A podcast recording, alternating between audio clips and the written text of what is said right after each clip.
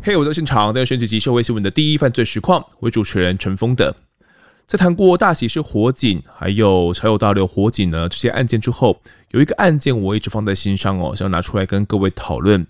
那在台湾近代的消防史上，这一起火警呢，对消防员可说是造成沉痛的打击，没有人可以接受。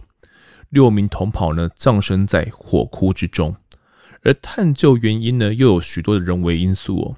这一起火警就是发生在二零一五年的桃园新屋保龄球馆大火。这一集就要来各位谈谈这起火警的发生过程以及背后的脉络。那现在欢迎本期来宾是桃园市消防局特搜大队第一搜救分队的小队长张弘毅，弘毅哥你好。哎，丰德你好，以及现场所有的听众朋友大家好，我是桃园市政府消防局。一搜分队的小队长张弘毅，好，弘毅哥，其实有些听众可能对特搜啊这个比较特殊的组织不太了解，可以介绍一下特搜平时是在做什么的吗？哦，好的，我们特搜队其实我们平时呢就是负责支援辖内，就是整个桃园市辖内所有重大的火警，嗯、那以及我们比如说邻近分队所有的火警，我们都会参与。那还有一些比较特殊的灾害，比如说高空救援啊。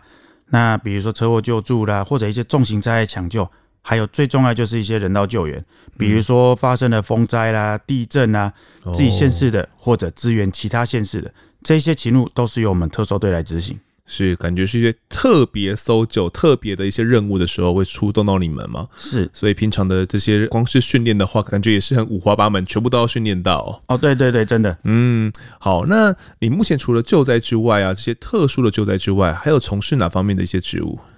哎、欸，我们特搜的话，除了救灾最当然是最主要的，嗯、那我们也有就比如说担任局的各式训练哦，灾害抢救类的一些教官，帮忙分享经验，然后帮忙训练后进的同仁。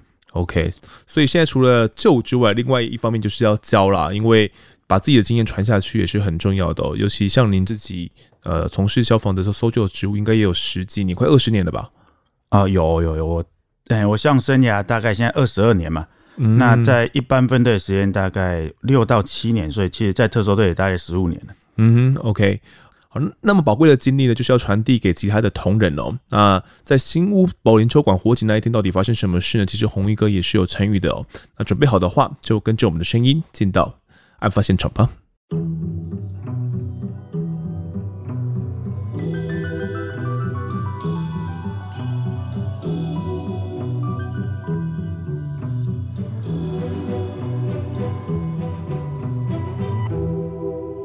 二零一五年一月二十号，一一九消防节后的隔天凌晨两点多，桃园市新屋区中心北路的新屋保龄球馆呢，窜出了火舌。消防局获报之后，派遣消防队员到场哦，但是火势却越来越猛烈，增派的消防人力呢，也陆续的赶抵。那天弘毅哥到场的时候，似乎是已经比较晚了，是不是？对，我来支援的时候，已经接近清晨了。其实我们的该怎么讲？罹难的同仁也已经都找到，那陆续也抬出来了。嗯，嗯，所以我到的时间算是比较晚的。了解。那现场呢是一个怎样的环境呢？现场就是一个保龄球馆嘛，那它一楼是游泳池，嗯、二楼就是保龄球馆。那保龄球馆它跟一般的保龄球馆很像，比如说它里面有保龄球道啦，还有撞球，那都有。哦、嘿，所以它主要起火点是在工厂的，就是保龄球馆的第三面，就是说最深处，从牛入口对面的那一面。嗯嘿，在这个位置、嗯、了解，所以它是一个复合式经营的、哦，一楼是游泳池，二楼是保龄球馆。那两家店其实是没什么关系的，呃，两个是分开独立的，嗯，所以 OK，所以是没有什么关系的了。不过二楼除了经营保龄球馆之外，也会经营撞球，就对了。有我们在现场，它有，比如说有一部分有一个区块都是保龄球道嘛，哦，那另外的旁边的他们连在一起，那空间有就是有撞球桌、撞球台。嗯、我那时候看现场也不少桌，哎，是，所以这整个啊，整个两楼的这个建筑呢，主要是由这个铁皮钢架所制造出来的这个建筑哦，算是我们一般认知的铁皮屋吗？对，哦，OK。而当时其实第一批进去火场的队员呢，很快的就出来了。他们在两点零二分的时候就要通报哦，一直到两点十九分的时候，他们就架梯呢就去协助两位民众要来下楼，并且有破坏了二楼的这个铁门哦。那第一批是由六名的消防队员进入到火场。当时第一批进入火场之后，看到的是什么样的状况？基本上一开始根据之前的讨论，是一开始入室可能还没有看到火，可是烟很浓很大。嗯、那后续在详细的救灾过程呢，我没有很清楚参参与到，所以没有办法跟你很很贴切的描述现场当时的状况。了解，好，呃，所以通常从烟很浓到火明火跑出来是需要一段时间的，是吗？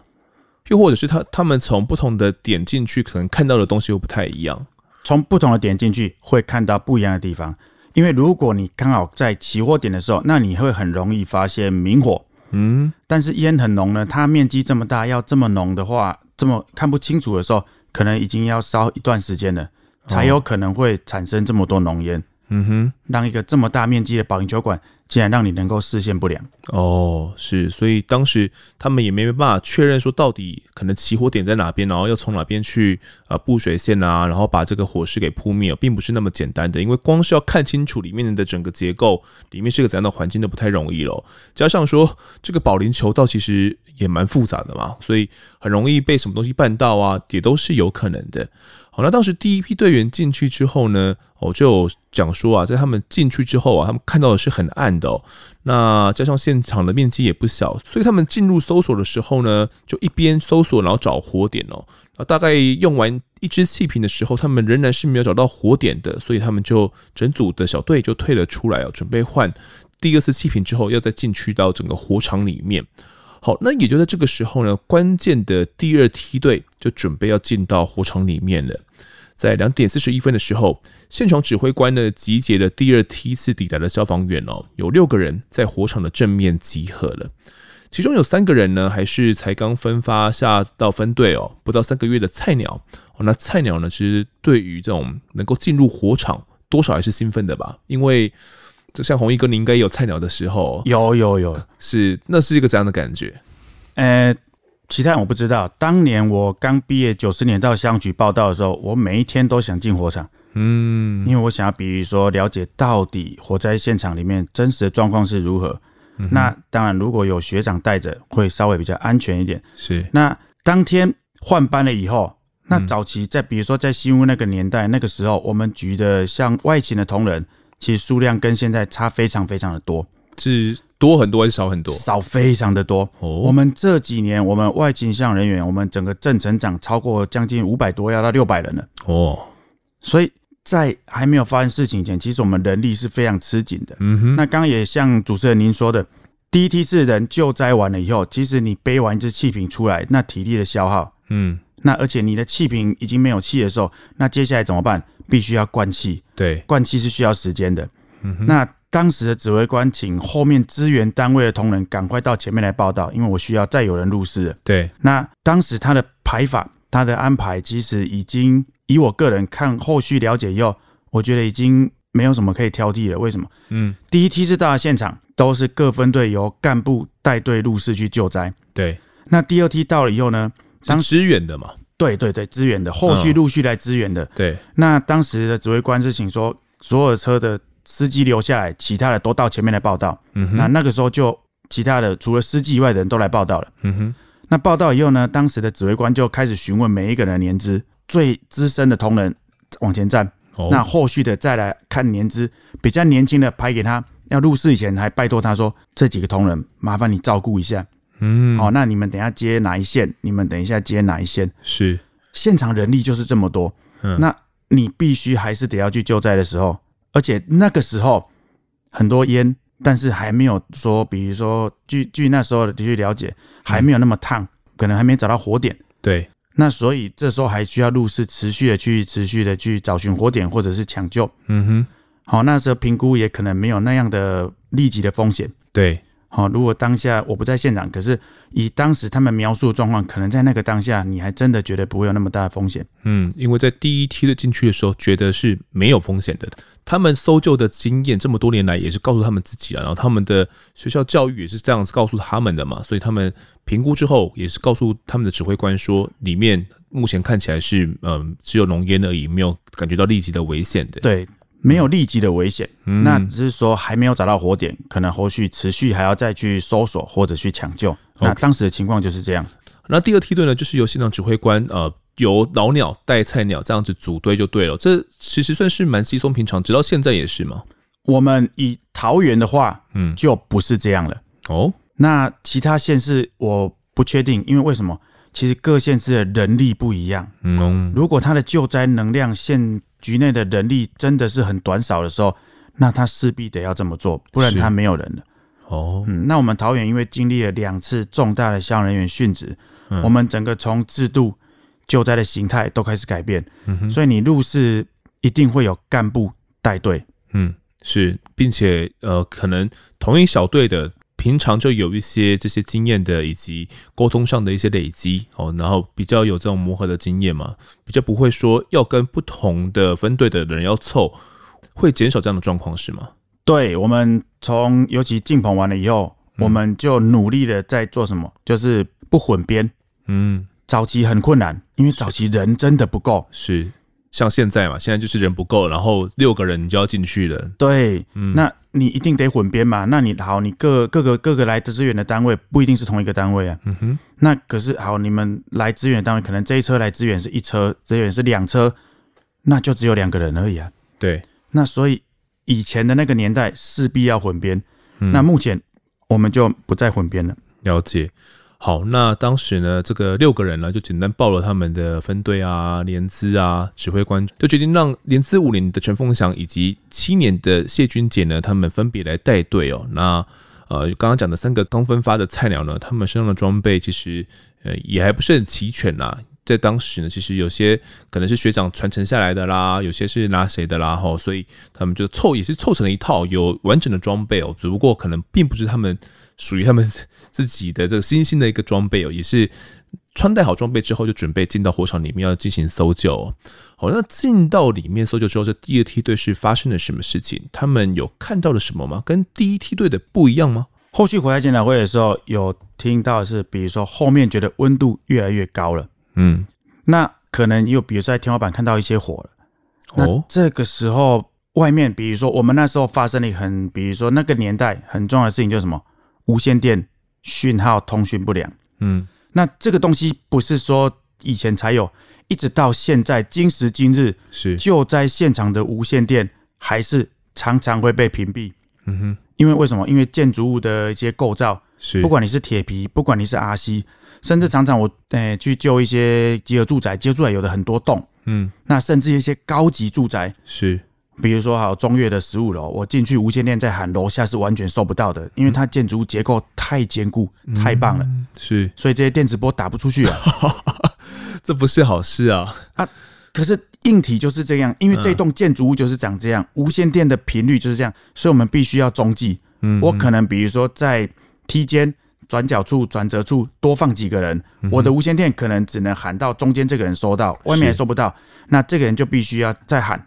再喊一次，再把它传给中间人，用中继的把讯号传到外面去。了解。所以当时新屋的时候，他们里面到底有没有呼救？我相信可能，或者有没有回报？我相信是有的。是。但是外面的人有没有收到？外面的人表达没有，没听到，没有。嗯，这东西在我来讲，比如说我二十几年相关经验，不要讲以前，现在都会发生。嗯，因为就是建筑形态，这建筑物的结构构造。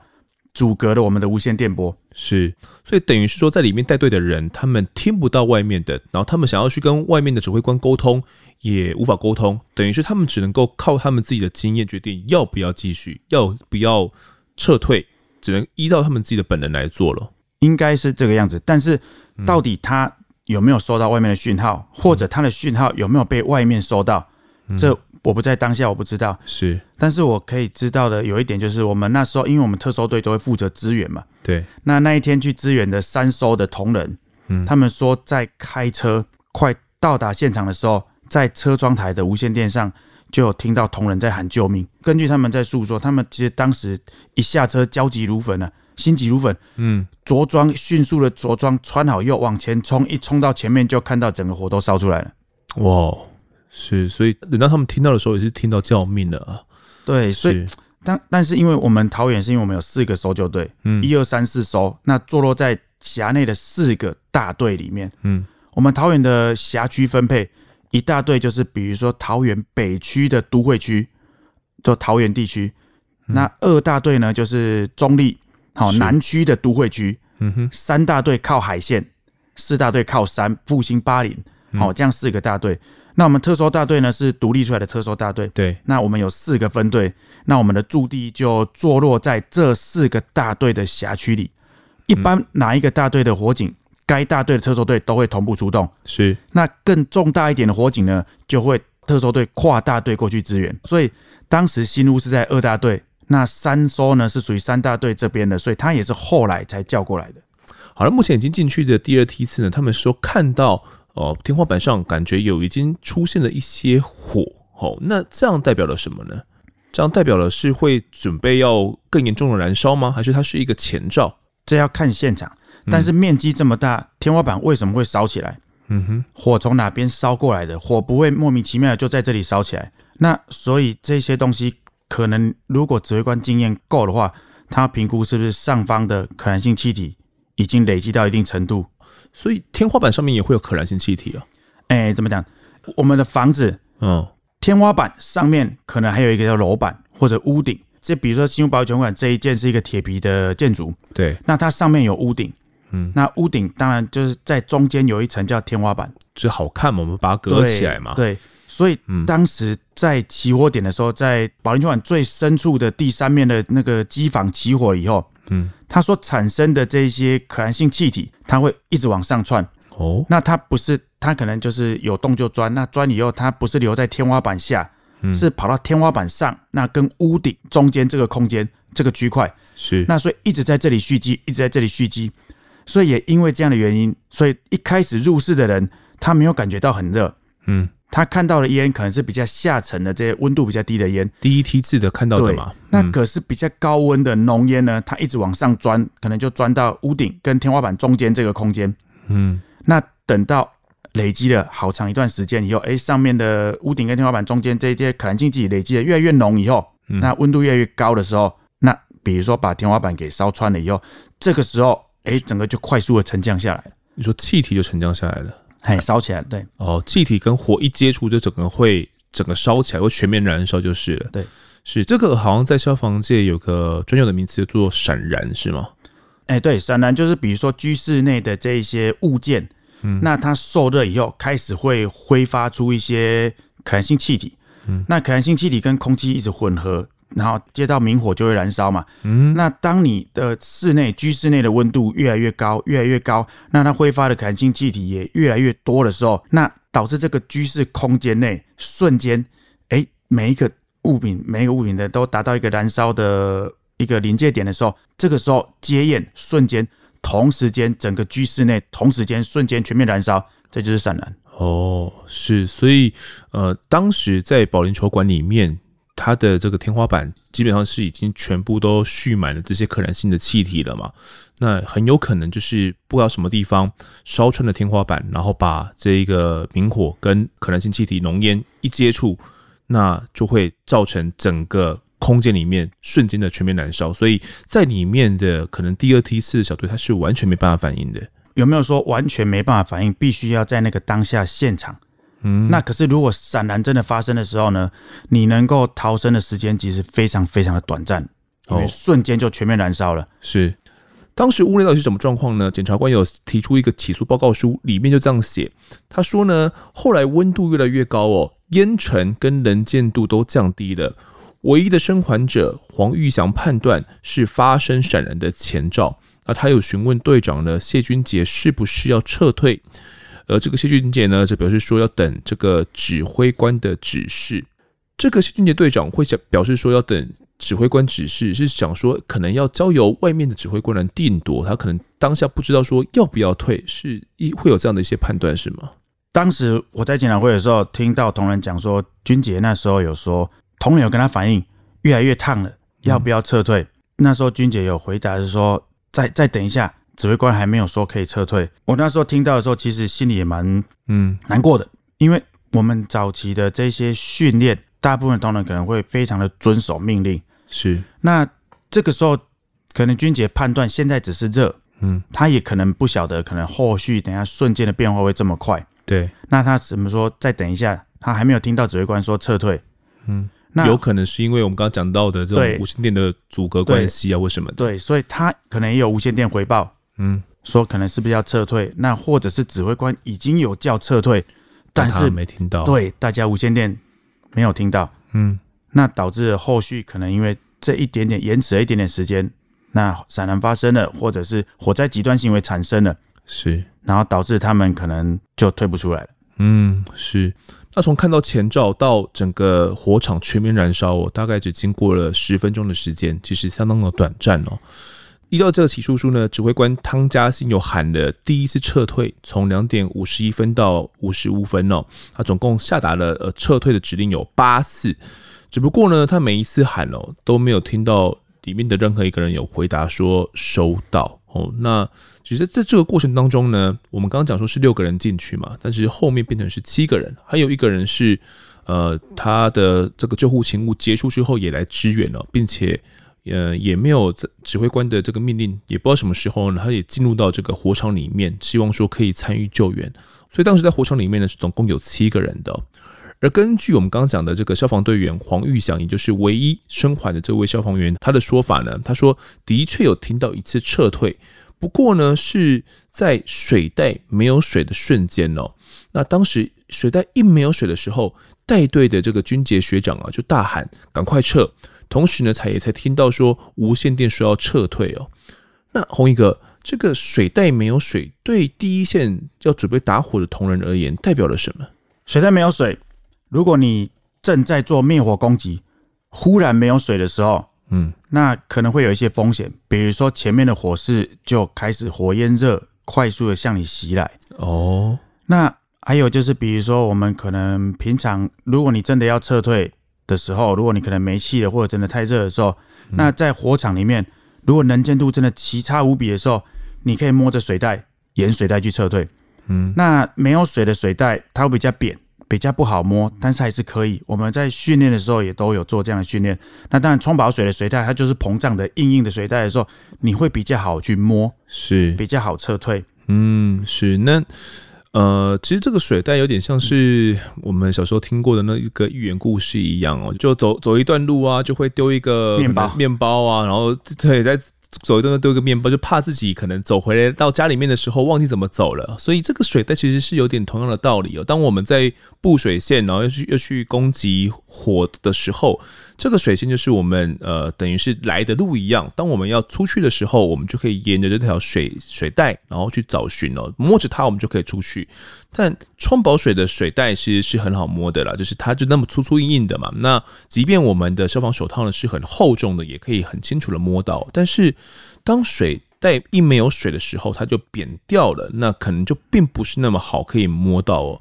更何况是在一个可能视线不良的呃一个火场里面的话。就又更加难去触摸得到了啦，那可能又会有一些其他的杂物啊，可能什么东西塌下来压住它啦，你可能就没办法摸得到，哎，这个水袋到底是在哪里了？所以最后面你可能就会慌掉了，到底是从哪边来的？对，就会有点不太确定。那更进一步的，你可能就不知道到底要从哪边才是真正的撤退方向了。所以当时这个水袋一没有水的瞬间呢，其实在。根据这个存活的消防队员黄玉祥的说法，他们其实是相当相当惊慌的，他们不知道该怎么样才能够去走出去这一个火场里面哦。那这种情况下，打火弟兄原本是要打火的，反倒要开始保命的。那这种时候到底该怎么做比较好呢？像这种时候的时候，我们在训练的时候，首先第一个叫同仁一定要什么冷静，但是没有那么容易。嗯，因为一般人你没有办法体验在火场里面那种浓烟密布、伸手不见五指。那如果再加上有高温高热，嗯，你存在那个空间的时候，你要同仁冷静，真的不容易。是。那当然，所有东西我们希望越清楚越好。水袋是我们退出的一个依循。嗯。那当天新榜酒馆，我后续我在看现场的时候，在我们刚入室，就是铁卷门被我们破开的地方，嗯，一入室一进去，大概。不用五十公分一公尺的地方，它被什么东西压住了？整个天花板掉下来那种超大型的风管，整个把水带都压住了。哦，那我看到这种东西的时候，我那时候心里就觉得不妙。为什么？因为你如果当时是浓烟密布的，嗯，好，你们已经准备逃生了，或者在那个时候很热，对，掉下来的时候瞬间，我看那个掉下来风管温度一定很高，水袋瞬间就会被你烫到破掉，甚至压扁了，水也过不去了。是，那所以前面的水袋扁掉，前面没有水了，一定不会有水。那你撤退的时候，退退退退，纵使你退到后面，你可能刚刚记得，你不一定说你一定要沿着水带，因为你可能也有方向感。没错，我入室的时候怎么走，我回去的时候就反方向走回去。嗯，那可能他心理预期因素，我就这样走回去。啊，我刚刚进来是右转，那我现在走回去左转，应该要到出口。对啊，可是就他左转的时候，在那个地方废了一个超级大路障，这掉下来的风管，整个完全把出口堵住了，而且这个地貌都变了哦。对，那当你看不到的时候，你心里会。怀疑啊，会恐惧啊，在那个时候整个会慌乱掉了。我真的是左转吗？还是我刚刚应该要右转的？对他、嗯、那个时候，我看到那个那一只超大型的风管掉在出口，把整个水线都压扁的那个时候，我心想完蛋了。嗯，果不其然，后续确实我们六个同仁就罹难了。是，那这个幸存的黄云祥就回想说，当时他第一时间呢、就是发现水带这个扁掉了，然后要撤的时候，他花费最多的时间呢，是在站在原地哦，一直喊学长。因为他想说，哎，这个带队的学长可能可以给他一些指引哦，但是学长也可能也不见了，他怎么喊，然后学学长也没有呼应哦。那在这个火场里面呢，他们就开始要去依循这个水带啊，或者是他们呃这个方向感，准备要退出哦。但是这个退出其实并不是那么容易的，就像刚刚您所讲的，就是有时候你可能即便是找到对的路。但是就是没有办法，就一个东西挡在你面前，你就开始怀疑自己哦，你就很恐慌了。那个恐慌真的是，真的是我我没办法想象了，因为我没有真的进入到火场里面去哦。那那样的高温高热，跟自自己的性命在拔河，跟死神在拔河的时候，任何一点点小丁点的一些状况，都会让自己非常的紧张，然后会让自己失去了平常训练。应该要有的那样的冷静的反应哦。那黄玉祥他回想啊，能够救他一命的这个关键是一根刺痛他的铁丝。好，因为他记得原本啊，在进来的时候呢，是有被一个铁丝绊倒的，所以他当时要出去的时候，哎，刚好被一个铁丝刺痛到他了一下，所以他就记得说，哎，这边我要记得转弯哦。所以他转弯之后继续向前，他就摸到了一个洞。那他当时不知道说那就是出口，他觉得说那好像。不知道是什么，就随便摸了一下。他原本以为那不是出口了，那准备他掉回头要走的时候，有一个学长就拉住了他。那个学长刚好就是我们特搜队的同仁，对，那拉住了他之后，他是守在出口的，那就把他往外面出口就带走了。不然他如果以为那边并不是出口，然后掉头要往回走的时候，可能他也出不来了。对，其实就像刚刚你所讲的，真的就只是一瞬间而已。是不是能够活命，可能就只是那一瞬间的一个判断而已了。如果他当时没有那个特搜队的学长在那边的话，搭住他的话，他可能也就回不来了。又或者是没有那个铁丝网，他没有被刺到的话，他可能也不知道那边要左转。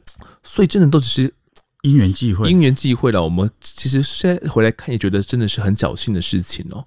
好，那后续啊，这个玉祥出来之后，他跟这个学长是怎么样讲的呢？学长有问他说里面发生了什么事情吗？当时那个时候，我们的找到他的时候，比如说拉到玉祥的是我们的二收啊，二收的分队长。那当时二搜到了现场的时候，他第一时间所接收到的任务是指挥官请他到第三面，就是火场的对面那一面，看有没有办法从那边入室救灾。嗯，那他们到了现场后面评估完你，又觉得那边没有办法，好，没有办法从那里入室，是，所以呢，又回到第一面跟指挥官报道。嗯，回报后面没有办法，是，所以这个时候指挥官请他们上一楼，那从第一面入室去协助，嗯，比如说在里面的那些同仁们，把他们都先叫出来，嗯，哦，那时候还没闪呢，把他们带出来。那二搜的同仁呢，好，分两带队，然后上到二楼正面的一个平台的时候，因为那时候落地玻璃窗整个都被打破了，嗯，所以那时候烟非常的快速的从，比如说居室内一直往外冲，浓烟很大，流速很快。是，那据二搜的分量表示，他到了二楼平台的时候，站在那个外面，然后看到落地玻璃窗里面有光速在跑，嗯哼，于是他就把手伸进去，就一只手背长的人就摸到一个人，就把他抓出来了。那这么近的一个距离，对，哦、对。那其实那个时候，以他在描述，其实那时候玉祥可能也是非常非常的可能惊恐了，他可能在里面那找不到路好长一段时间，是。那也跟所有同仁走失了，嗯，所以他已经在想尽办法在把自己看能不能找到出路。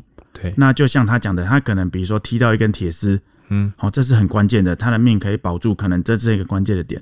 对，然后他爬到了这个地方，其实已经很接近外面了，嗯，他跟外面的距离其实就一只手背长而已，嗯，只是浓烟浓到你他看不到那个面是外面。是，那刚好在外面的特搜队员呢，看到里面诶有手电筒的灯柱在跑，所以手一把伸进去就抓到他了，嗯，那抓到他，把他拿出，把他把他拉出来以后，是，那就问玉祥说。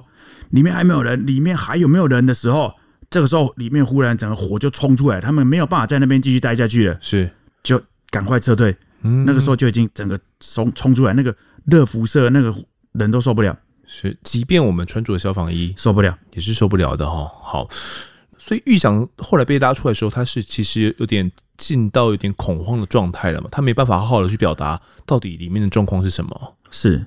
那玉祥目前被拉出来了，不过在火场里面呢，还有六位同仁在里面是生死未卜的哦，所以后续火势我们要怎么样控制呢？因为目前看起来是已经全面燃烧了嘛，全面燃烧，你就只能尽可能的去攻击火点，而且那个时候其实很挣扎的是，其实当下应该就已经知道还有消防人员受困在里面，只是你不清楚，当时真的不清楚是谁，有多少人，那可是你看到火势这么大。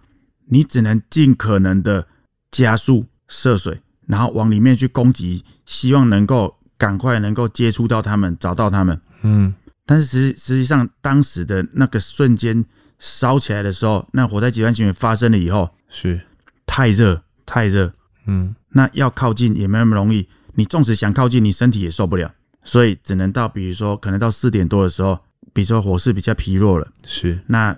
开始后续能够再次入室的时候，才发现我们那六位哈罹难的同仁。嗯，是六位消防同仁呢，包含陈凤祥、陈彦明、蔡长荣、张贵章，还有曾仲仁哦，他们陆续被救出。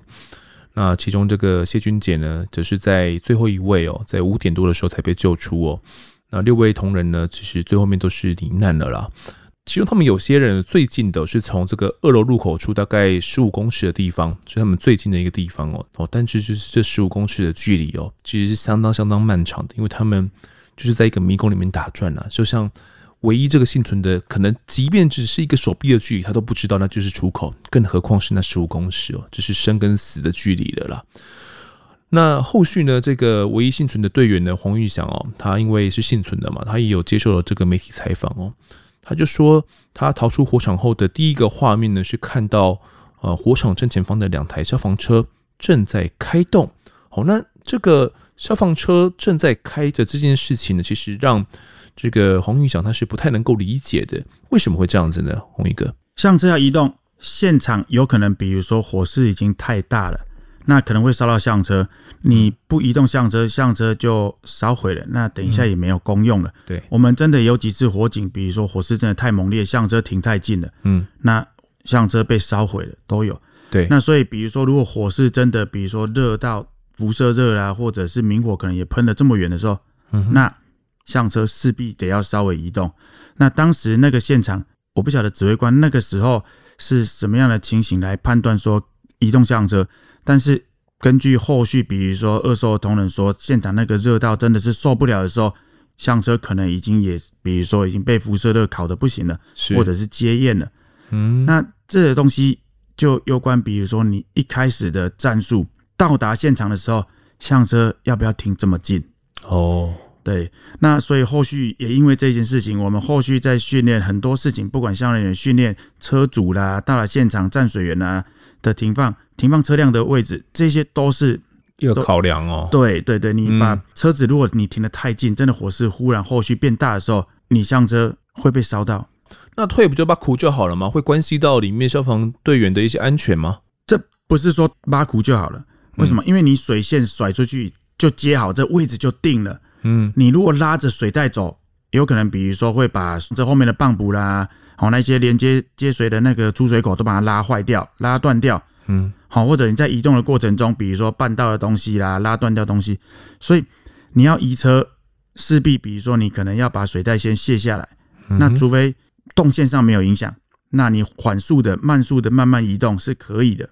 嗯，是。可是大多数状况下，其实基本上你要移车就没办法保持着稳定、持续的出水就对了。对，确实，我们如果真的要移车的话，你必须先停放，或者是把水线拆掉，否则可能长度是不够的。所以这也是呢，黄玉祥他比较不能够理解的部分了。因为当时他们在火场里面，诶，突然水袋就没有了水。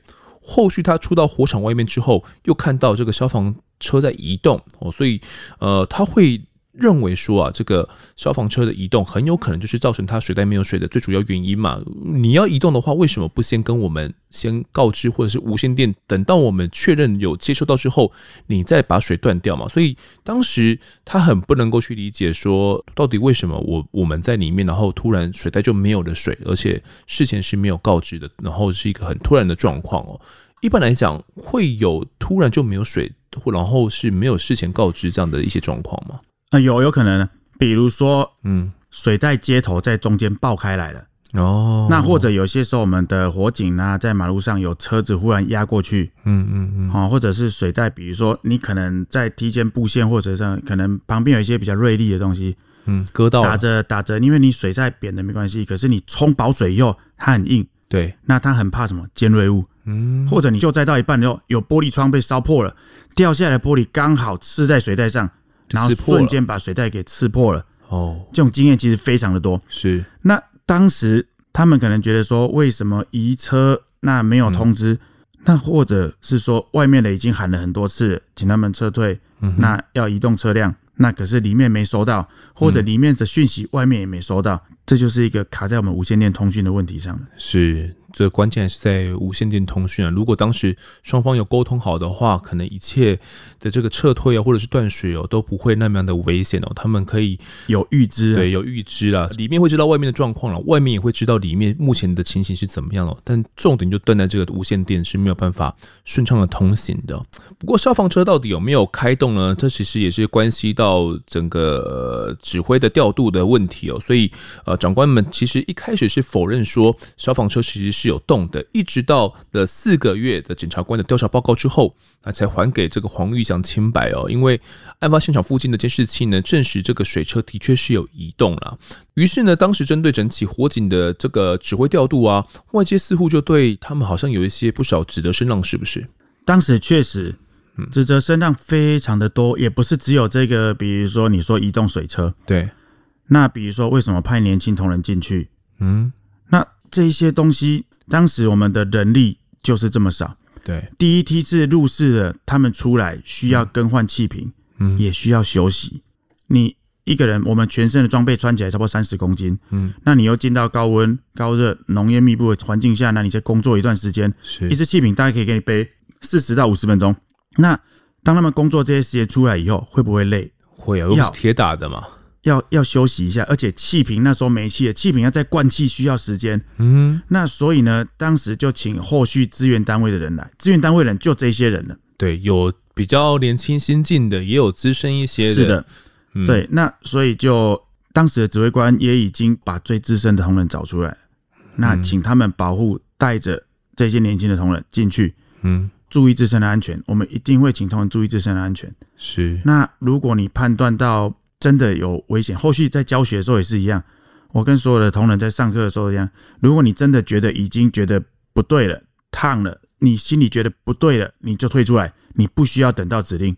嗯，因为有时候我们无线电也会被屏蔽。对，你喊了，外面当然一定会叫你退。嗯，但是外面没有收到的时候，他也根本不知道你想退。是啊，所以有些时候你一定，我们后面需要训练是保命要紧。嗯，那再来说到我们的水车移动。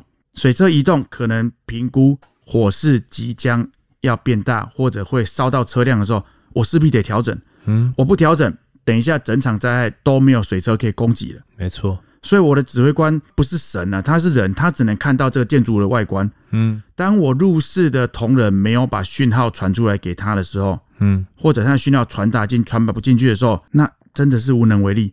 他评估现场他看到的状况的时候，他可能觉得这时候水车必须要移动，不然等下会被烧到了。对，那他所谓的停水，到底这个停水是车辆移动的时候停水，还是我到现场看到的时候那一只风管整个压在刚入室的时候的那个水带上造成的停水。对，纵使是这样停水的，嗯，那沿着水带扁的水带还是摸得到，当然了、啊，比较不好摸，嗯，确实是如此。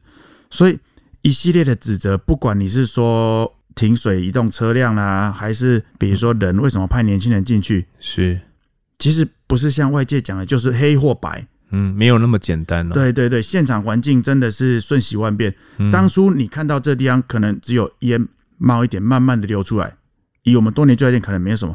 可是三分钟以后，忽然瞬间大变的时候，是没有人知道。这个时候，那这时候你看到这些 sign 这些征兆的时候，你要退来不来得及？嗯哼。那比如说还有一个，比如说保龄球馆，你大家都会去过打过保龄球馆嘛？对。这空间是不是挑高的？对啊。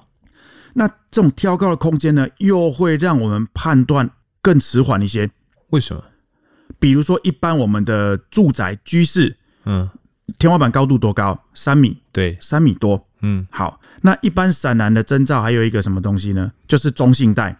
中性带就是我燃烧以后产生的浓烟，热的烟它会往上窜，到天花板它散不掉。如果你没有开口，它到天花板散不掉以后，它就开始累积蓄积。那蓄积满了以后，它就慢慢盖什么沉降，嗯，越降越低，越降越低。那新鲜空气跟这些可燃性气体这一条交界就叫做中性带，中间的中，哦，性别的性，中性带。那如果这个中性带一直沉降、沉降、沉降、沉降下来，到达这个居室的一半高度的时候，哎，这个就很有可能即将要发生闪燃，这是一个征兆。对。那好，如果我们一般的住宅，它三米多。它掉了一半，一点五公尺。嗯，我们一般正常人的身高，你站着，这个浓烟，这个中心带已经盖到你的头了。对，很明显，很明显。但是这个保龄球馆，它的挑高可能八米、九米，它纵使沉了一半四米，四米，你会感受到什么东西吗？看不到，哎，看不到，而且也感受不到热，感受不到温度，除非它辐射热过来了。嗯，所以这种挑高的厂房、挑高的空间，会造成我们判断更加的迟缓。哦，是，也是因为这样子才会造成，呃，可能第二梯次的队员他们判断失灵呐、啊。好，也是因为这样子呢，才会造成第二梯次的队员他们判断失灵哦。那当时其实其实还有一些指责的点哦，包含说，诶、欸，已经知道起火点是在后方了，但是他们好像当时指挥官却是由前方来进行进攻，是吗？那这个东西起火点知道在后方了。嗯，那后续是不是二艘一开始一到达以后，指挥官就指示他们到第三面，就是最后面后方那一面，对，看那个地方有没有办法从那里进攻。哦，对。那后续我早上我快清晨的时候到的时候，我也去第三面看，我整个面整个就是绕了一圈以后，我发现第三面那个地方你真的也是不好进去，太大了，火太大了。不是火太大，是那个落差这么高。那中间有好多的障碍物，然后你要爬到那个可能他那边是就是下来的坡坎蛮高的。嗯，可能七八米那么高，是。那你要爬过一个这么大的斜坡，那中间又有很多障碍物，那上面还有还有一个小门，你爬上去以后再破那个门，嗯，所以当下那边可能也是有浓烟，或者可能在那边有看到火光，可是那个地方没办法靠近，所以当时二搜分队他们一开始就被指派说，你们先去第三面，就是最后对面后面那个地方，看那边能不能进去攻击。是。那他们到了现场以后，凌晨深夜的时候评估不行，所以又回到。前面找指挥官报道说，后面评估可能，真的太困难了，没有办法从那边靠近。嗯、那没有办法从这里靠近，OK，那势必只好从第一面持续进攻。哦，那我其实还有一个小问题，是当时评估在保龄球馆里面是有呃受困民众的吗？如果没有的话，为什么我们可能不以采比较呃保护自己的方式来进行这一个灌救呢？就是一定要进到里面去灌救，就是呃以我。现在的观念来看是这样子，那我不知道当时的想法会是怎么样子。当时那个发生的瞬间我不在现场，但是以它保龄球馆面积这么大，嗯，好，在烧的地方是最深处，那可能距前面五六十米。对，那他们入室的地方只有正面进去大概十五米左右的时候，那其实离起火点还有很长一段距离。嗯哼，以我们多年的经验，那还有一开始可能没有看到那么多烟。对。指挥官可能觉得在这个地方，在中段这里还好，嗯，甚至可能连入室的消防人员都觉得还好。哦，如果很明显，一开始我到了现场，整火势猛烈，火舌窜出来，我有没有办法靠近？没有，这反而安全。对，反而是这一种，你当时那时候当下应该是判断，不管你指挥官，不管你入室的同仁，都觉得还可以 handle。嗯哼，殊不知后续整个变坏的速度，整个火势变大的程度，那个时间、那个速度这样的快，导致你没办法反应。嗯、那当时呢，监察院还有提出一点呢，是觉得可能救火的指挥官呢没有做好的部分呢，是没有在搜救前呢去登录管制搜救小组他们的姓名啊、人数啊、时间以及气瓶压力这一部分又是怎么样？这个东西就我们后续改革训练的一个很重要的点。嗯，早期我刚毕业的时候，到相对二十几年前，所有的到来现场救灾，比如说就是各自分队顾好自己。嗯，好，我看到这个地方可能需要救灾的，那我们这一组人嘛，好，部乙先在这里攻击，再来后面的，比如说以指挥体系的啊，大队部幕僚来现场才会说，哎，这边现在是谁？好，谁在这里？哦，这样去后续去把它慢慢慢慢把它追回来。是。早期人力不足的时候，或者早期没有一套系统的时候，都是在这个样子做。嗯，那你想要安全管制，你没有充足的人力，很难很难。当时我们做不到，真的，而且行之有年，确实如此。还有你请人来支援以后，好，那时候请后面支援单位都来前面报道的时候，嗯，那那个时候我们的装备器材也没有说像现在每个人都有一个救命器，对，救命器上面都还有你的名牌名条，所以管制容易。嗯哼。当你在火灾现场的时候，早期哎，我们来的时候可能就是到了啊，你们三个好就去，那你们三个这一线，好，你们两个一线，是。就这个样子进去了，也不会有的那个总管制人数什么的都不会。对，对，那后续我们发现这样不行，因为在新屋我们真的找不到人，嗯，所以我们才会开启我们后续所有的改革啦、训练啦，我们要避免这样的情形再度发生。真的是要有痛过，大家才知道说这个管制的重要性啊。好，那桃园新屋保龄球馆大火呢，总计造成六死两伤哦。获救的屋主跟员工呢，两名伤者他们是送医救治。那罹难的六名消防队员呢，包括永安分队的陈凤祥、陈彦明、蔡长荣，还有观音分队的张贵章，新屋分队的曾仲仁，还有草踏分队的谢君杰哦。其中永霄呢，陈凤祥他的母亲在殡仪馆可以说是哭到瘫软哦。他说：“我的儿子最勇敢，我的儿子最棒。他为了救火呢，把自己的命也赔进去了。”他还说呢，儿子从以前啊就说他要当消防员哦，他要服务别人哦。这段话其实让当时民众看到都觉得很鼻酸啊。没想到。儿子都殉职哦，他身为母亲呢，还是这样子说，还是以自己儿子为荣。那辉哥，这个桃园新屋的保龄球馆大火呢，毫无疑问是一起悲剧哦。那这场案件六死的悲剧，对当时消防弟兄，尤其在桃园地区服务的来说，造成了一些怎样的心理影响？哦，有事情发生完了以后，那我们特搜队就开始到所有的分队做什么巡回教学。嗯，那时候局也希望就是能够做一些东西，然后能够提升消防人员的安全。嗯，那我开始到各分队的做巡回教学的时候，当然首先针对一个东西，比如说让同仁知道你身上的装备器材要怎么使用，然后你的无线电怎么回报，然后你怎么被接受管制。哦，所以还有你受困的时候你要怎么逃生，比如说你被东西缠绕到了啊，还是你怎么去摸索，怎么找到退路？嗯，那个时候我很明显的。感觉到我到达每一个分队，嗯，一般早期你看大家都当过学生，对啊，你如果晚一点下课，哦，那个学生嫌恶的脸都出来了。但是我那时候在各分队巡回教学的时候，好，该教学该上课的东西上完了，实际的操作技术面的操作操作完了，好，今天的课程就到这边结束。那各位同仁还有没有什么问题？那个时候我真的看着每一个分队的同仁那个眼神，那种充满了恐惧。甚至我要结束的时候举手，一个一个一直举手。教官，教官，如果遇到这个状况的时候，我该怎么办？如果受困在这边，如果教官如果无线电还不出来的时候怎么办？教官如果怎么样怎么样，什么问题他想得到？那种整个眼神中充满着恐惧，嗯，不再像从前。从前可能觉得我去救灾啦，我割到啦、骨折啦、受伤、擦伤、破皮，小事这个都会好，是没什么。但是经过了新屋，哎，大家忽然觉得今天去了，明天就再也回不来了，有可能。回不来的是他们，这是会发生的。嗯，同仁开始发自内心的觉得说，我应该好好的去学习，我好好训练，我不能再比如说把平常该要会的这些技术荒废了，或者不够熟练。嗯，因为哪一天可能真的是我自己。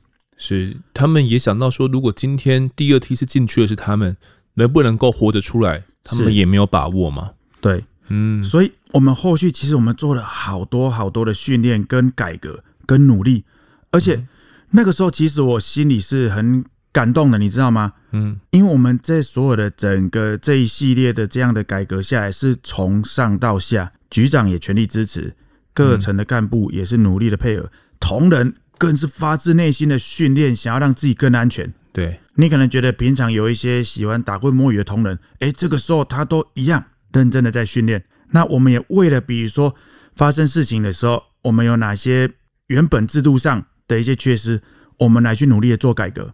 那殉职分队他们同分队的这些同仁们，你有跟他们接触过吗？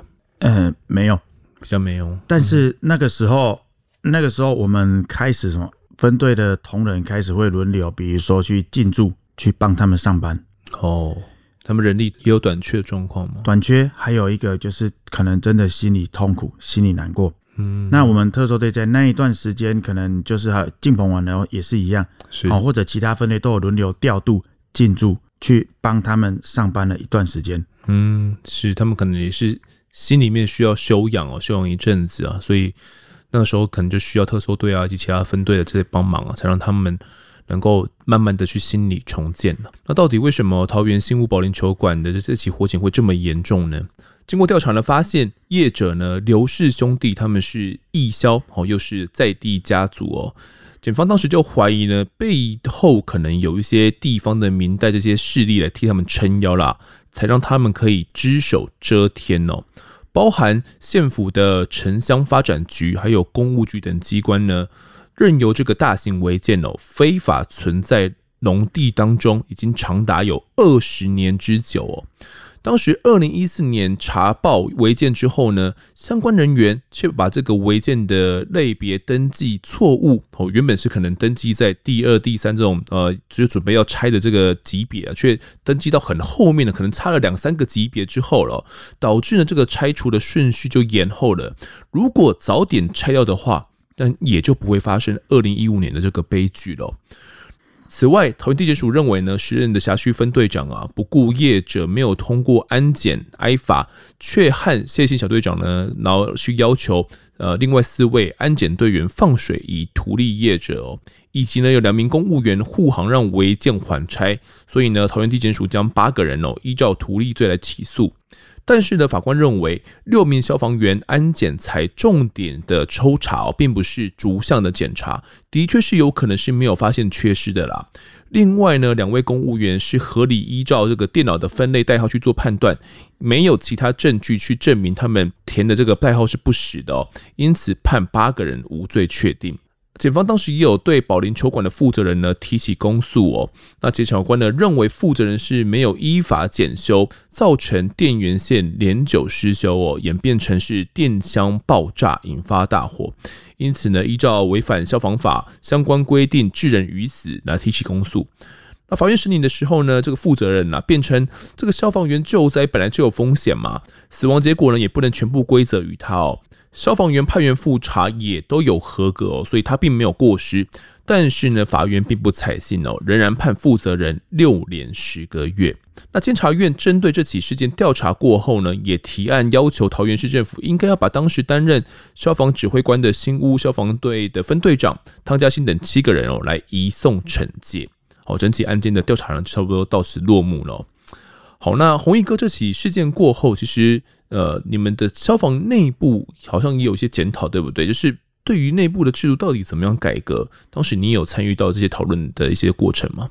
当时我们就很重要一点就是，我们不可以再像原本早期一样，就是没有安全管制。嗯，所以我们希望未来我们所有救灾入室的同仁，你都必须要被管制。被管制这点是很困难的，是不是？不容易。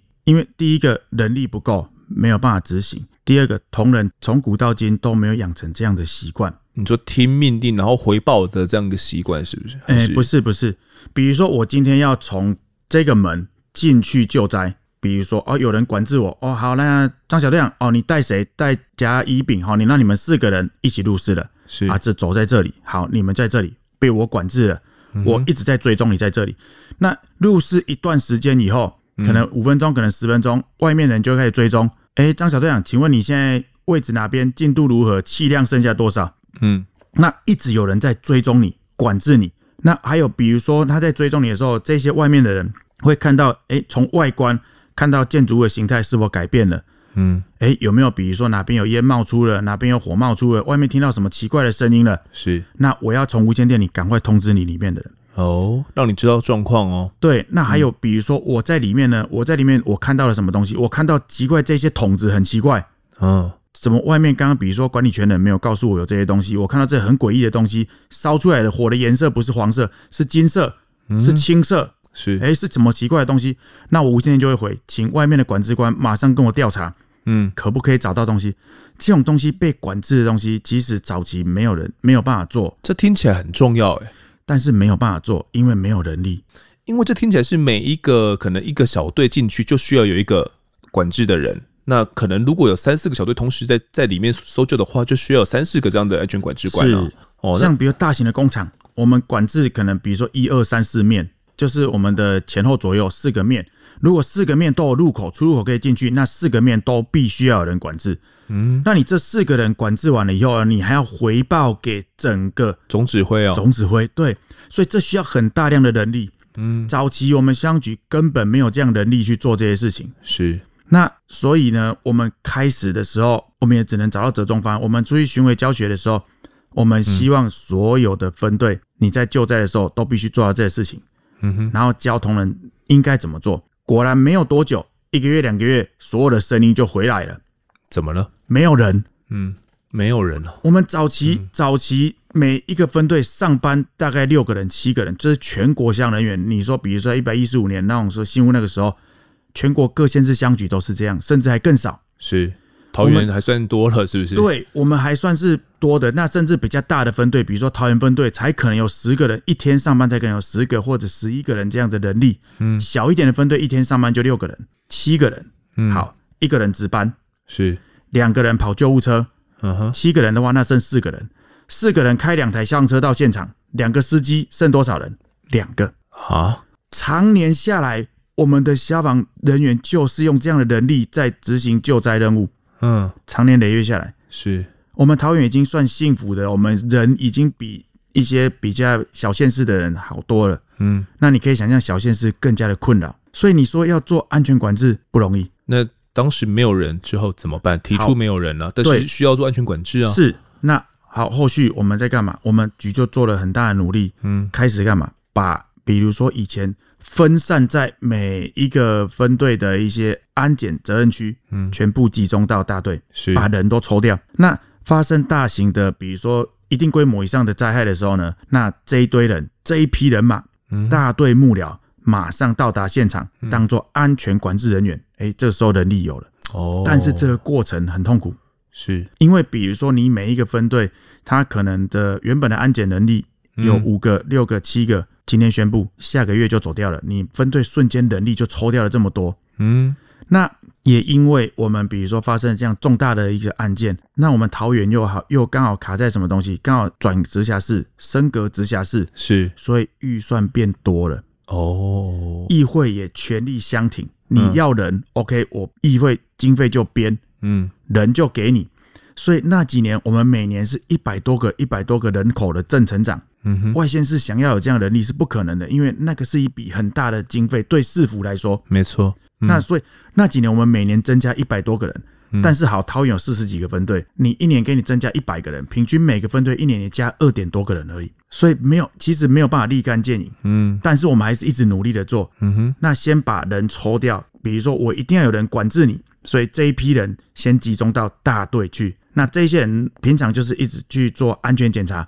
所有辖区责任区的安全检查，但是举凡遇到一定程度以上的火警，他们就快速一整批人到了现场做安全管制幕僚。哎，我们的管制开始有样子，有雏形了。但是这种东西呢，不是说你办个几次训练就可以解决的。嗯，感觉是不管是被管制的人跟管制官，他们都需要这样的经验不断的累积了。对，所以我们就一直不断、不断、不断，一次又一次，一年又一年的这种事情，我该怎么去管制人？我该怎么样被管制？你到了现场，你要做什么动作？我们一直不断的做。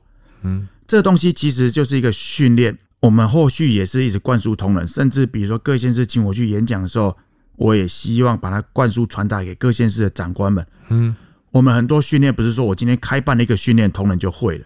嗯，没有哎、欸，是他们也需要学习的、啊，需对要经验累积啊，要学习，所以要不断不断，一年复一年，日复一日的复训、复训再复训。你现在教会了他，可是你要让他熟练、欸。嗯，好，第一个我们把安全管制努力的花了这么多年解决了，现在已经上轨道了。不只要怎么管，同仁还要知道我要怎么被管，嗯，都要训练。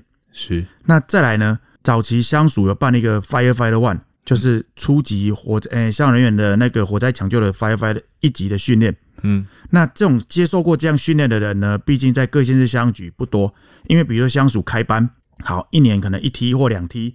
那各县市配到的人额名额呢？比如说桃园，我们算比较大的县市，好，给你三个，嗯，那你一年可能三个人去受训，一年两梯六个人去受训。是我全局如果六百个六个人，那我要花一百年才受得完呢。嗯，那这个时候我们局的有 Five Five One 的有受过这样训练的比例很低，嗯哼，所以这个时候我们就也刚好真的我们运气好在什么？我们刚好升格直辖市那个时候我们跟议会说我们不够，我们这样的同仁受过这样的训练的人太少了。是。我们要钱，我们要训练，因为无条件不恶化给你，所以我们自己开办。哦，直接对我们呃，直接对我们全局。的，我们就开了桃园专班，啊、每一梯都是经费，那些经费 OK，我们的从市府那边都无条件的支援我们。嗯，好，我们一年就开了四梯，一梯四十个，一百六十个，隔年再四梯，是，然后再搭配原本相属的，嗯，所以我们在两三年内把全局所有的外勤向同仁。有受过 Firefighter One 的比例呢，提高到大概百分之九十五，哎，九十九，哦，只剩下即将退休的那些人不用去，嗯，好，OK，就这些人，哦，你马上可能今年、明年就要退休了，是，那把这些训练都留给所有外勤哦，外勤的不管是小队长啊、分队长、同仁啊，甚至组长都要去受训，嗯哼，你都必须具备这样的技能，是，那这些都是比如说训练啊或者制度上的改变，我们甚至还有一些比如说。到了现场，车辆的一些车主、水源怎么占据、水源怎么中继，这些都有。嗯、那好，这些都比如是一些制度面的。对，再就是硬体，硬体也要改善了。对，为什么？因为早期像你刚刚讲的，好，比如说那个玉祥就讲，他的消防衣帽鞋是拼凑出来的。哎呀，跟学长我也是 接传承下来的、啊。我毕业的时候，早期相对真的是经费很少。嗯，我毕业的时候刚报道的时候，学长带我去仓库。从那个仓库里面翻翻翻翻到那个尘封已久的那种旧式的，你可能看那浴火自行那种美式消防衣，一件大大的那个长度长到你膝盖，这样抖一抖那个灰尘。好，这件你可以给你穿。哎，这顶帽子哦，这顶还堪用，给你用。嗯，我们以前都是这个样子过来的。是你刚毕业，你可能要等到三年、四年、五年后才有经费买一件消防衣给你。嗯，各县市相举，我是不晓得别人呢、啊。我们桃园其实当年是这个样子哦。那在新屋完了以后，OK，有钱了，市府议会消防衣没问题，每个人两套，是马上马上买。那空气呼吸器杯架，哎，以前空气呼吸器没那么多啊。嗯，以前我在特搜队的时候，我们空气呼吸器杯架也大概七八组一个分队，但是分队十几个人嘛，所以有用啊。对，你下车你要抢气瓶，哎，抢到气瓶你才能背呢。哎啊，当然当然，因为你年轻嘛，所以以前我刚毕业的时候，学长不会跟我抢，一定都会让我嘛。啊，所以我就累积很多的救灾经验，因为我都会去抢气瓶。嗯，好，所以以前早期真的是这样，器材哈不够。那在新入完了以后，不管软体、硬体，我们都一直很努力在改变，而且这不是一年能够办得到，是逐年、逐年、逐年一直持续在做。是。那甚至还有那时候在讲的 TIC，就是红外线热影像侦测器，在火灾现场用的。那个时候全国几乎可能只有全国哦，嗯。有这个东西的人用手指头算得出来哦，不是只有全台，是全国哦。是。那后来乡属补助，那甚至比如说我们议会也买，到现在今时今日，那个 TIC 一台都二三十万以上，甚至更贵。嗯哼。那到今时今日，我们桃园市政府消防局每一个分队最少都有两台 TIC。哦。哦，所以这些可能从软体、硬体，我们努力了之后做改变，我觉得进步了吗？进步。是。同仁有安全吗？我觉得更安全了。因为我们不管从硬体上面，从制度上面，从你训练上，是我们不断努力的在改革。那同仁也很配合，嗯，所以感觉到整个是有脱胎换骨的哦。对，我们持续的在进步，持续的在努力。嗯，那大队幕僚在管制上，因为也不断的去修正，因为你开始做一件事情不会一次到位，嗯哼，所以大队幕僚在到达现场如何去管制，他管制上他要做什么事情，谁来做什么事情，哎，也一直在磨合。哦，这次完了以后检讨，做刚刚那一件为什么哪个面相没做好，是一直在变革，一直在进步。嗯，所以这是我们这那些用新闻完了以后，我们一直在努力的做的事情。没有错。然而啊，这个任谁都没有想到，在新屋柏林球馆大火六死发生过后，这包含到这个红衣哥在内的桃园消防人员哦，都努力改革嘛，以及扎实的火场训练。但是三年后，一场相似的火警意外哦，却又将他们拉回到了现实。桃园怎么会又发生了六死的殉职悲剧呢？我们就留在下一集再来继续探讨。那么这一集的我在外现场呢，先聊到这边，也感谢红卫小队长的分享，谢谢您。好，谢谢。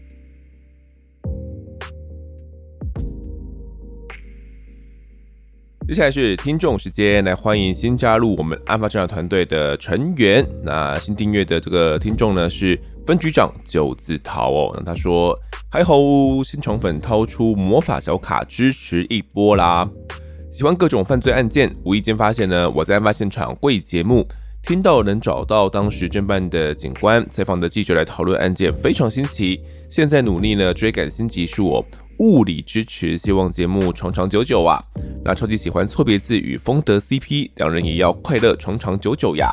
括号腐，好，这个腐女的味道都飘出来了。不知道为什么有些这个女性们哦，特别喜欢这种呃男男男的一些 CP 哦，啊，那这就被称作腐女嘛。我也不知道哎，好像什么时候开始有这个“腐女”这个词哎？就有些女生她们特别爱看一些嗯 BL 啊，又或者是一些怎样的一些漫画哦小说，就觉得看起来很刺激、很心动的样子吧。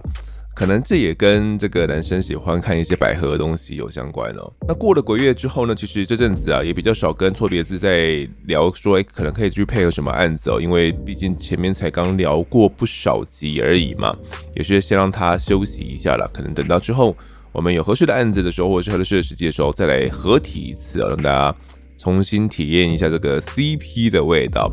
来感谢呢你这个魔法小考的支持。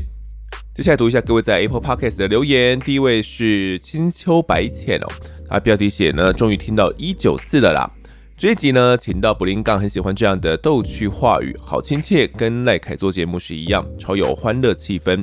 听到布林杠呢，跟老巡佐一起盘查时，老巡佐却放掉了有带枪的人走掉，背后的意义是为了维护四个家庭。布林杠也说到，很多民众在他的分享文下面谩骂，但我听完之后，我蛮支持老巡佐的观点。没错，万一出事呢，不止四个家庭破碎，后面也会衍生更多的问题出来。安全真的是第一哦，我也相信恶因会有恶果。现在放他走，哪天他犯案呢，一样也会被抓到。也听到了彰化消防员殉职那一集哦，那他的家人呢，那种丧子之痛，再加上没有得到一个好的回应，好的做法，真的是让人很心疼。很多时候真的觉得最大牌的流氓呢是政府，官官相护、互丢皮球的态度，还有酒驾就请出联谊代表还是议员、立委的，到底是国家法律还是法律，还是他们才是法律？真是让人无言。感谢这位听众的分享哦。那关于柏林杠所提到的那一个老巡佐啊，放掉有带枪的人嘛，然后是为了维护四个家庭的这个故事。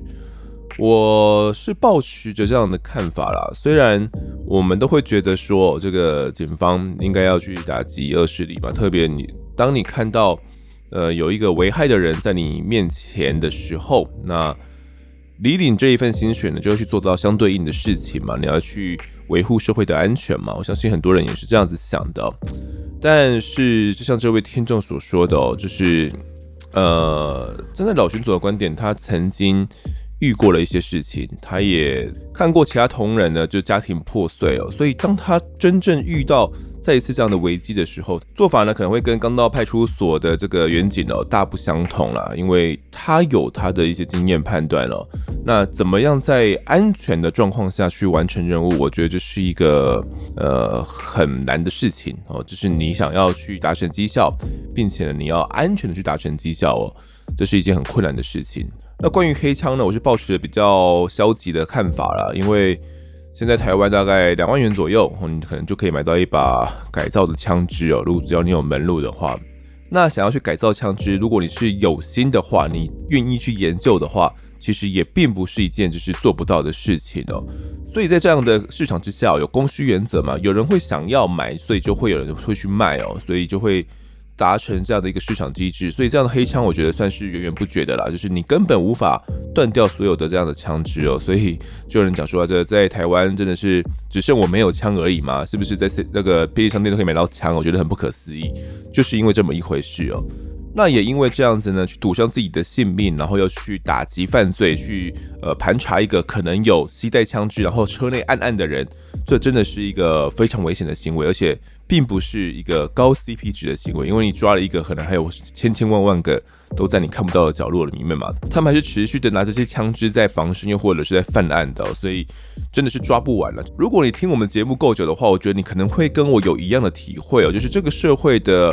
犯罪是不可能打击得完的，它是源源不绝的。我们只能尽可能的去呃控制它在一定的这样的范围，又或者是强度而已。当今天这个黑道太过猖獗、太过嚣张的时候，那当然这个警方会有一波扫荡嘛。不过通常也就是一波演演戏，然后。呃，高密度的一些盘查、一些行为动作而已。过了之后，哎，这些黑道他们也知道这是避避风头嘛。然后过了一阵子之后，他们一样会恢复他们原有的这些秩序以及活动。也因为这样子呢，所以我蛮支持《不列颠故事》里面的那一位老巡佐的。因为真的抓到了，也不代表什么，你并不是做了一件很了不起的事情了，但是却有可能赔掉四个家庭的性命。诸位听众还有说呢，觉得最大牌的流氓啊，就是政府啦，他们都在官官相护，互丢皮球哦。那我会觉得，其实身在这种政府的体系里面哦，可能待久了，真的会变得有点官僚啦。或就是你就习惯着他们他们的这种处事的作风嘛，所以再加上说他们互踢皮球呢，踢一踢，可能这件事情就不会是自己的责任了嘛。他们可能过往了，还真的有那种很年轻、很很蠢的，会呃想说啊，那我就一肩扛下来吧，哦，那就由我来负责哦，那就是让自己底下的人作死。但是当他们尝试过，又或者是因为上面的压力，当他们被迫，又或者是因为长官的压力的情况下呢，他们踢了一次皮球，那这整件事情就跟他没有关系了。他尝到一次甜头了，他就觉得为什么我以前要这么傻？我踢皮球不就好了吗？可能呃，最多也就只有二三十趴这样的几率会让我需要去担负这样的责任而已。但如果我不踢的话，这个责任就会归在我这边了。那有时候也不是他一定想踢，有可能是他的长官要他把这个责任呢踢给其他的单位哦。所以真的在这个政府体系里面呢，也没有那么简单呐。讲是这样子讲，不过当自己真正遇到的时候呢，就会对政府那种。官员呢，傲慢的态度啊，哦，官官相护，真的会受不了。有时候真的觉得，呃，可能政府官员真的是需要一些整顿，才有办法让整个文化呢跟风气是可以好转的。好，在下面留言是这个张念祥，他说关于联合国两公约呢，看了真心觉得好笑。建议不知道两公约在讲什么的呢，可以去查废除死刑推动联盟，看他们在讲什么话。中华民国台湾呢，陈水扁政府在两千年请求立法院推动废除死刑，因为没办法达成朝野共识，所以一直拖到两千零九年，马英九总统呢完成批准，送到联合国秘书处存放。不过因为呢中华民国并非联合国成员，所以被退件哦。那我国并非两公约的签署国，就是废除死刑推动联盟讲的，但是台湾自行修法就是为了与国际接轨。那我就问，现在 FTA 呢也是世界很重要的经济架构，哪个执政党敢跟中华人民共和国签 FTA，敢跟日本签 FTA，这才叫跟国际接轨。Face 网站呢就说台湾还有三成的假释几率，这当中放出来对社会治安危害多大？为什么是善良的老百姓承担？终身监禁，因为犯人呢没有机会放出来，所以会暴动。莫忘大寮监狱事件。也顺便敲碗哦，今天如果台湾没有死刑的，像郑捷这种人呢，不小心成为三成假释里面的其中一个，大家敢保证他为了求死不会跑去捷运里面随机杀人呢？所以台湾还要再承担四人无辜被杀、二十四人无辜躺在医院的事情再发生一次吗？讲难听点哦，要废死就不该有死刑犯被枪决，不要再说两公约允许某些特例。那我跟你讲。麻烦把重大刑案者全部当成特例处理。感谢经常来留言的张念想哦。那台湾因为不是联合国的这个会员国嘛，所以关于这个两公约的签署呢，我们也不是属于这种签署国，这是是大家都知道的事情。那我们当初就是为了想要跟国际接轨呢，所以去修正我们台湾的一些啊这些法令以及这些执行的状况嘛。但是其实嗯不修就没有机会了，但修了也不一定会有机会哦，应该这样子说。为了挽救呢台湾在国际社会中的颓势哦，所以历任总统呢在这方面其实都有所贡献以及琢磨了。那只不过现在啊，其实因为我们依然不是会员国嘛，所以这一部分的一些做法呢，就会让一些民众觉得很没有必要性哦。到底是在 好像在修心酸的，根本没有必要，因为没有被承认到嘛。但是我们必须说了，就是如果我们真的不修的话，那就真的不会有被承认的一天。好，那人家说万事俱备，只欠东风嘛。我们可能有时候呢，就是要先把前置作业呢都先准备好哦，才能等到可能国际情势是对我们有利的时候，或许那个时候呢，我们就可以呃，因为我们的前置都做好了，那我们就可以呃进入到这种观察国，或者是。啊，这是会员国这样的一个身份也说不定。但是如果等到有那样的机会的时候，我们却没有做好准备，那可能这个机会我们就再也再也无法碰到了，就是我们可能再也无法成为正式的会员国了。那我认为呢，国际的政治角力本身是一场非常大的棋局哦。台湾在这场棋局里面就只是一个，呃，一个。可能根本没有过河的小兵吧，就是我们在玩象棋的那种小兵哦，你根本没有过河，你就只能够直直的往前冲而已哦。那你能够在这个局势里面能够，只能去找一个老大哦，看你是要靠呃靠哪一边，要靠红方还是靠黑方，你总是要靠一边的，然后听从他们的指令。我们在国际上的局势就只是这样子，所以有时候逼不得已，我们真的没办法做出那么多一些。我们觉得很好的选择，就只能被迫做一些看起来很蠢，但是逼不得已的选择，听起来很悲哀啦。不过这就是现实哦。那这位听众还有提到说，这个大寮监狱嘛，因为之前我们有提到大寮监狱暴动的事件哦，请到川哥来讲。那监狱会暴动是因为终身监禁的关系吗？其实我不太这么认为，我觉得没有那么单纯。呃，其实，在监狱里面的环境是相当相当复杂的。我们之后可能可以请到一些来宾来跟大家再做进一步的讨论。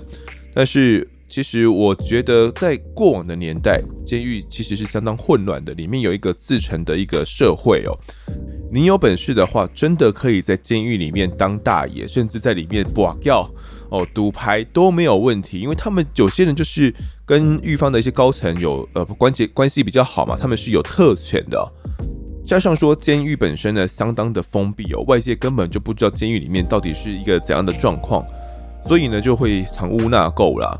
那也因为这样子呢，很多犯人在里面并没有得到好的对待，他根本没有被教化啊，他并不是待在一个很好的环境里面，然后去呃偿还他的罪过，并且然后有足够多的资源呢，可以去做这些心理的咨商啊、辅导啊，然后去看他的心里面有什么样的疾病啊，并且给予治疗。在以前是并没有的，哪怕是到现在，我都觉得是资源并不足够的。那也因为这样子呢，我觉得才会有一些监狱的暴动，包含到以前呢盐湾监狱暴动事件啊，又或者是近期的大寮监狱暴动事件，我觉得都是一样的道理哦。我觉得并不是因为呃单纯的有终终身监禁，或者又或者是没有终身监禁呢，就会导致监狱暴动这么样的简单。好，这集的最后一个留言是 Ivy 哦，那他说大推怎么能不是五星？一直常听国外的真实犯罪 Podcast，几个月前呢发现了这个优质节目，我在案发现场就一直追到现在，每个礼拜呢都期待更新。风的声音好听，访谈编排专业，谢谢你提供这么好的节目。同为芦中人的我呢，希望有机会能够偶遇我的新偶像风德。好。好，是这个在泸州怎么偶遇啊？我看你这个留言的地点呢是在 USA，是，所以不确定你现在是人在国外吗？还是是因为什么 IP 的关系哦？所以留言的地点呢才会在美国，有可能是在那边游学吗？又或者是在那边度假？总之呢，如果在泸州有遇到的话，当然是可以打声招呼啊，一起拍个照聊聊天都是没有问题的啦。不过、有时候我真的遇到听众的时候，我也会，哎，小尴尬，就是不知道要聊什么啦，所以。呃，要拍照啊，又或者是主动跟我聊什么都是没有问题的。但当我没有，呃，我不知道回应什么的时候，有这种小尴尬的时候呢，呃，也请见谅了，因为有时候我并不是一个呃很会去处理这种陌生场域的，就是自己还是会有点小害羞、小害羞的。但是呢，内心里面还是希望跟各位听众们有很多互动的，所以大家热情一点就没有问题了。好，这集的听众时间呢，我们就到这边。如果各位喜欢我们节目的话，欢迎到 Instagram、脸书以及 YouTube 来搜寻订阅。我在案发现场，掌握更多案件消息，也可以跟风的我聊聊，给我们建议。各书平台上按下订阅还有五星评分，就是对我们最好的支持。另外呢，案发这样的团队持续募集当中，只要透过 Mister Bus MBC 的订阅赞助就可以来加入我们。还有专属的赖社群，可以跟风的老粉们一起来抬杠聊案件心得。目前还有免费的 Discord 群组，是大家都可以加入的哦。如果各位在 Apple Podcast 上面留言的话，我也都尽量在节目中给出回复。跪求听众们推坑给身旁的好朋友，一起听听看我们聊案子。案发现场，我们下次再见。